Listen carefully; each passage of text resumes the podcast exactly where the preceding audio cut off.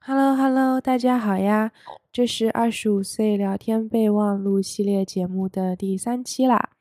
那今天呢，我们来聊一聊我的运动，还有我最近看的一部我非常喜欢的电影。今天我的声音可能和平时有点不太一样，因为我前几天身体微恙，到今天才稍微好一些。最近呢，纽约突然降温，大概就是从上周末开始的吧。那本来呢也是流感呐，还有普通感冒高发的季节，再加上之前工作上特别忙，压力很大，各种因素糅合在一起，buff 都填满了，所以我就中招了。那在节目正式开始之前呢，我还是希望听到这期的朋友们，大家身体健康。身体健康和心理健康真的是一个人最最重要的事情了。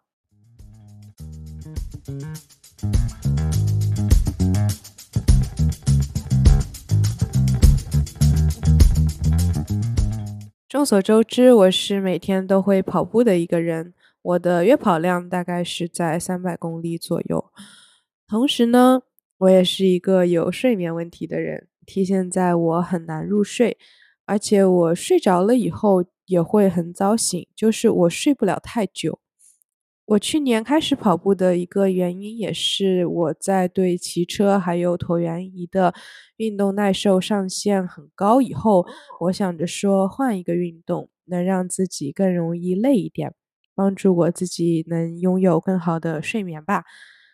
一开始呢，效果确实很好，而且跑步我个人感觉哈，确实是比骑车还有椭圆仪会更累一点，因为真的就是。你这个人在对抗地心引力。随着时间的推移，我对跑步的耐受上限有变高。慢慢的，我可能五公里啊、八公里啊，已经不能让我有那种肉身疲劳的感觉了。所以后来就是十公里。我上个月开始吧，就觉得说。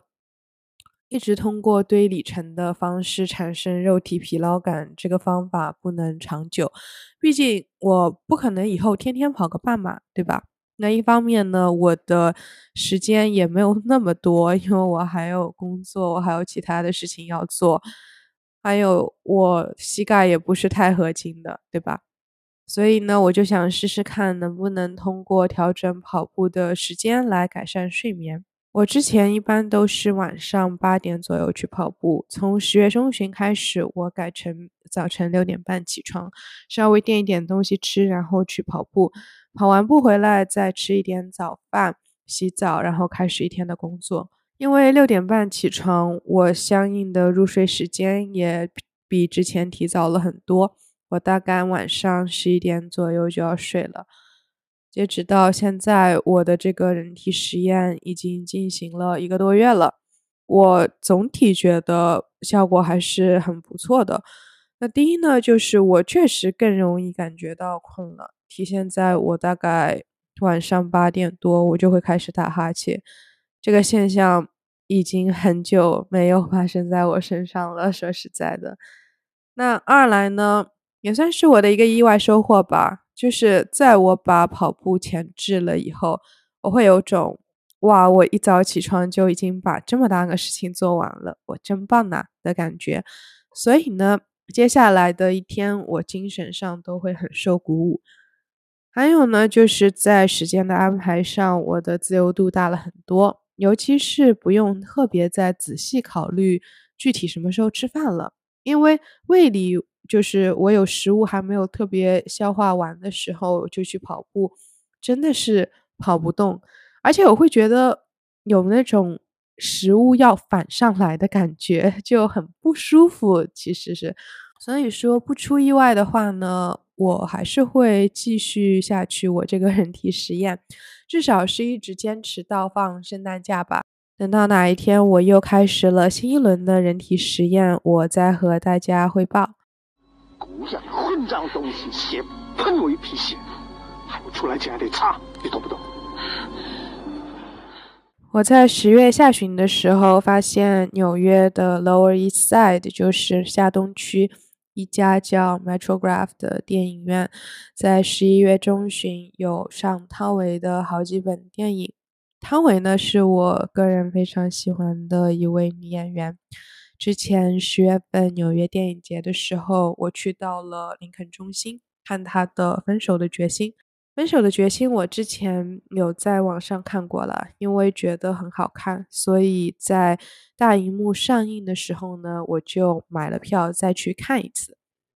上周末呢，我去 Metrograph 看的是他和梁朝伟演的《色戒》。《色戒》这本电影呢，我之前有在网上看过，但是我从来没有在电影院里看过。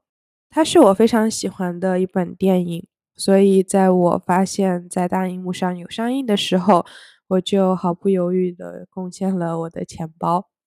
每次看完《色戒》，我都会有那种非常压抑和难过的感觉，而且我总是会在相同的地方哭。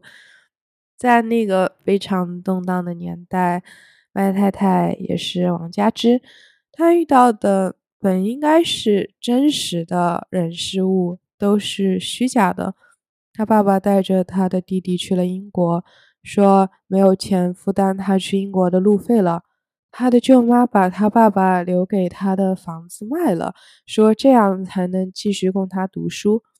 但既然说他爸爸留给他一套房子，呃，那套房子是在上海了，呃，最多就是我感觉把房子卖了，也可以把他接去英国，然后他可能自己再。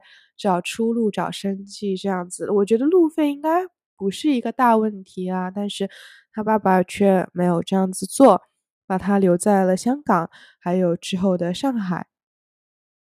那他对邝裕民懵懵懂懂的喜欢，让他本来一个没什么具体的革命理想的人，加入了几人的小团体，试图帮助完成刺杀易先生的计划。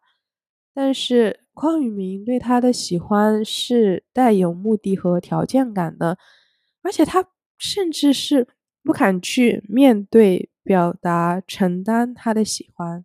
他的大学同窗也是他的好朋友赖秀晶，变成了说服他和梁润生练习上床，以方便之后色诱易先生的人。虽然这个计划随着。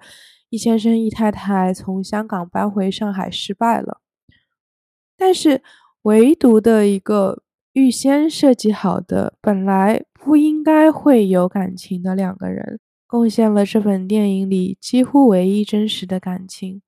在那么那么多都是假的东西的环境里，爱欲是真的。我记得。汤唯在《色戒》刚上映之后被封杀了一段时间，好像主要是因为备受争议的几段床戏。但是我觉得五段床戏，尤其是后三段他和易先生的是非常关键的。这些片段是非常能辅助体现他们之间的关系的发展的。王佳芝和梁润生的两场床戏基本可以用尴尬来形容，但王佳芝和易先生的三段床戏是非常有意思的，这是李安处理手法上非常妙的一点。两个人之间的 power dynamic 就是两个人关系上的一种权力拉扯，不是通过语言，而是通过两个人的体位和眼神传达出来的。那说到这里，我可能要停一下。为什么呢？